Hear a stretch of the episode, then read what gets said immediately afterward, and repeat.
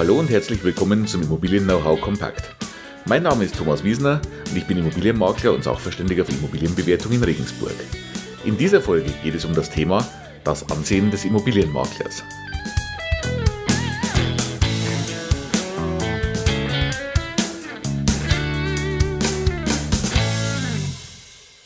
Bevor wir aber ins heutige Thema einsteigen, möchte ich es nicht vermissen, Ihnen noch ein gutes neues Jahr zu wünschen.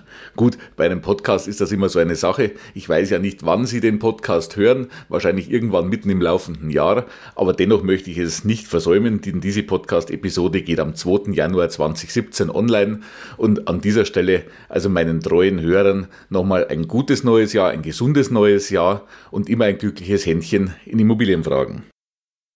Ja, dann starten wir mit der heutigen Folge mal mit etwas leichterer Kost ins neue Jahr und mit viel subjektiver Meinung von meiner Seite. Aber mit einem Thema, das mir doch sehr wichtig ist.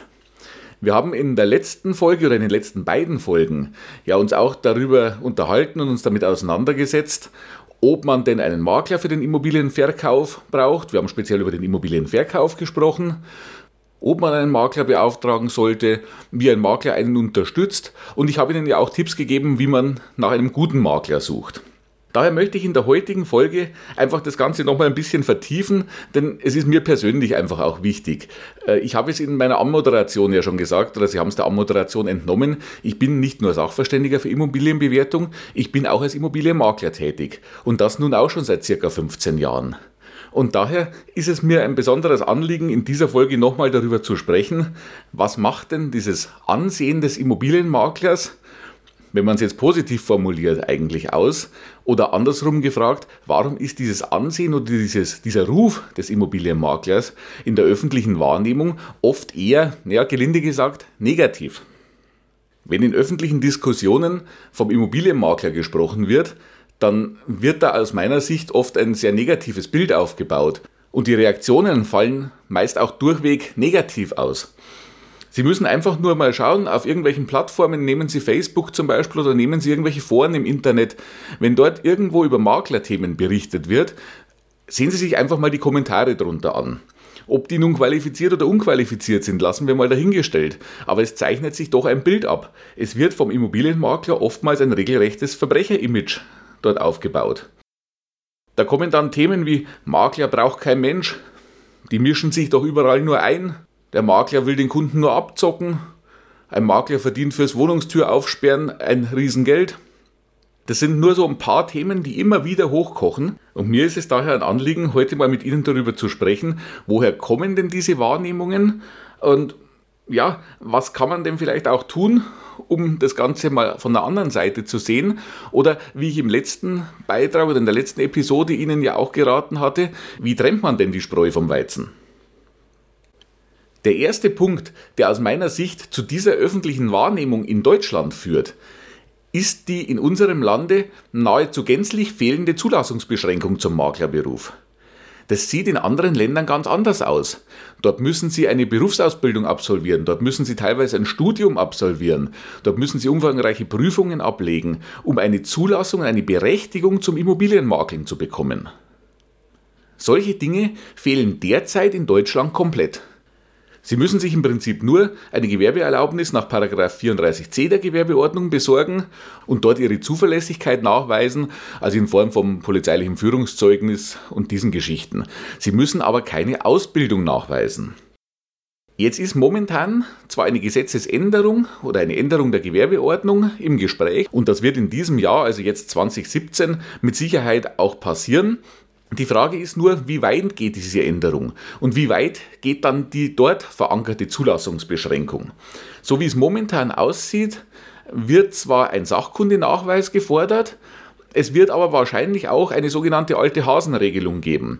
Das heißt, wer schon entsprechend lange auf dem Markt tätig ist, wird diese Sachkunde nicht erneut nachweisen müssen oder auch nicht erstmalig nachweisen müssen. Er musste es damals ja nicht, sondern wird seinen Beruf ganz normal weiter ausüben. Also eine Bereinigung des Marktes, um ja, Marktteilnehmer, die vielleicht in der Vergangenheit auch dafür gesorgt haben, dass der Ruf des Maklers nicht der beste ist, die wird höchstwahrscheinlich nicht stattfinden.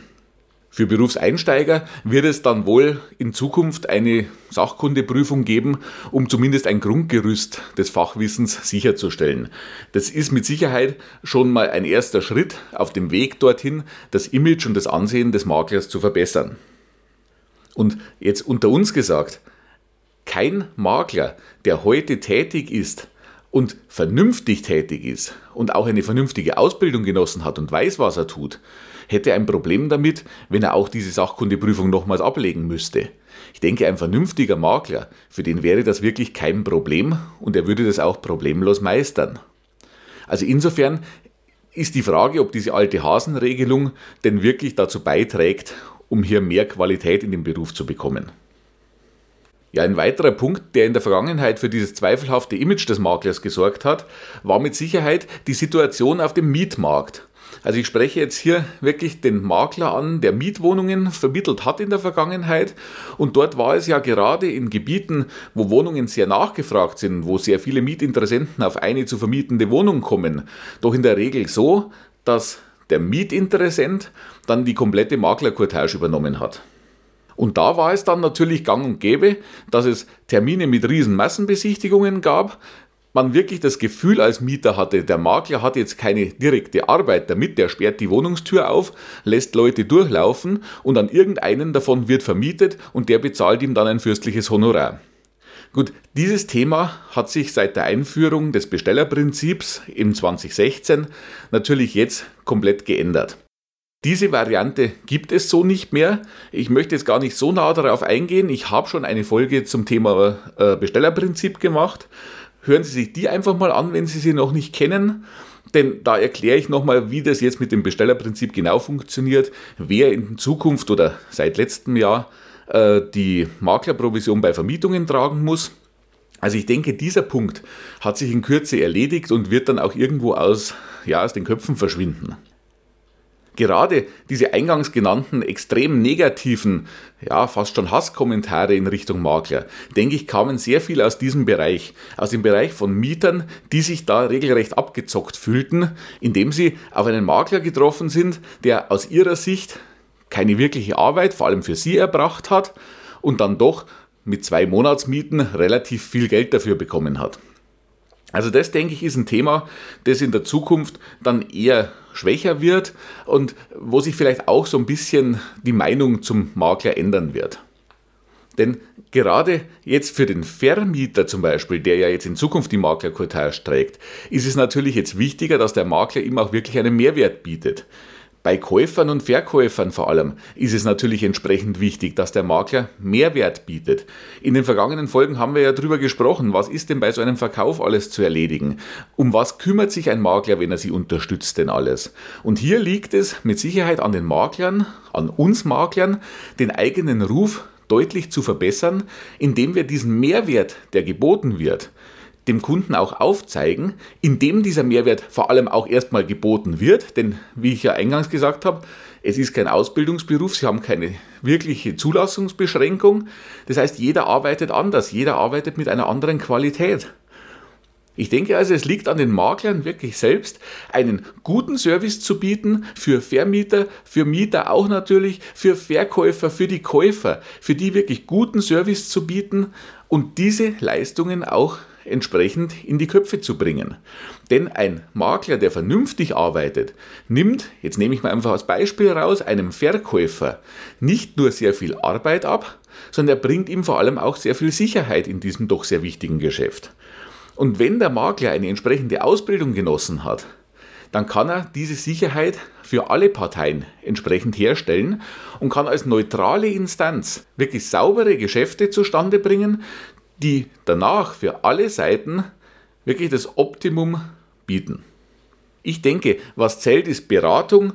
Die Kunden müssen entsprechend gut beraten werden. Das geht einfach nur, wenn der Makler eine entsprechende Ausbildung hat, wenn der Makler zum Thema Wertermittlung entsprechend ausgebildet ist, wenn der Makler sich mit den rechtlichen Gegebenheiten entsprechend auskennt. Wie gesagt, Beratung für die Kunden zählt nicht einfach nur schnödes Vermitteln, sondern wirklich beraten. Das Thema Wertermittlung, wie ich gerade auch gesagt habe, denke ich, steht ganz groß im Vordergrund. Denn letztendlich muss der Makler dem Kunden ja den richtigen Verkaufspreis an die Hand geben und auch zum Beispiel einem Käufer gegenüber diesen Verkaufspreis auch vertreten und argumentieren können. Das kann man meiner Meinung nach aber auch nur, wenn man eine entsprechende Ausbildung in der Wertermittlung genossen hat. Sie sehen also, es steht und fällt alles mit dem einzelnen Makler. Also Makler über einen Kamm scheren ist gerade in einer Situation, die wir sie momentan hier in Deutschland haben, sehr schwierig, denn sie werden am Markt relativ verschiedene Typen von Maklern kennenlernen. Sie werden verschiedene Ausbildungsstände kennenlernen, sie werden unterschiedliches Know-how kennenlernen. Und daher müssen Sie sich denjenigen, mit dem Sie zusammenarbeiten wollen, einfach mal genau anschauen und einfach mal schauen, was bietet mir der denn? Hat er eine entsprechende Ausbildung? Wie sieht es um seine Wertermittlungskenntnisse aus? Und ganz einfach auch, wie kann ich persönlich mit dem? Denn Sympathie sollte irgendwo auch mit im Spiel sein. Sie wollen ja schließlich ein wichtiges Geschäft zusammen abwickeln.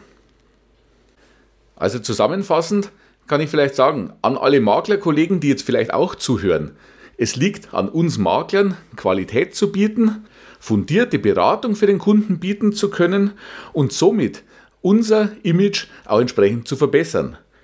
Und für Sie als Kunde, achten Sie also darauf, mit welchem Makler wollen Sie sich zusammentun. Scheren Sie nicht alle Makler über einen Kamm.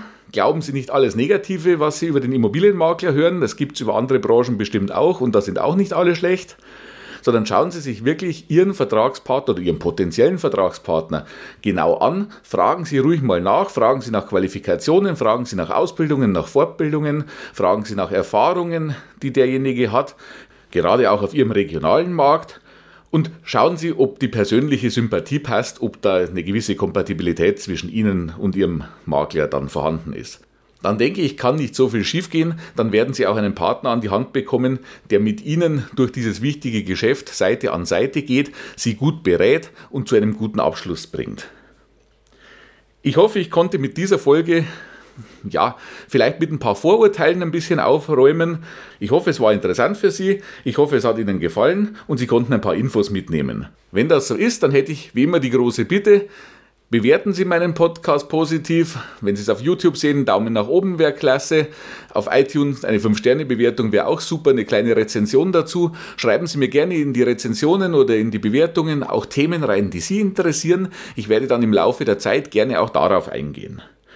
Ja, ansonsten mein Unterstützungsangebot zum Thema Immobilien finden Sie auf meinen Seiten Immobilienberatung-wiesner.de und Immobilienbewertung-wiesner.de und natürlich auch auf meiner Facebook-Seite.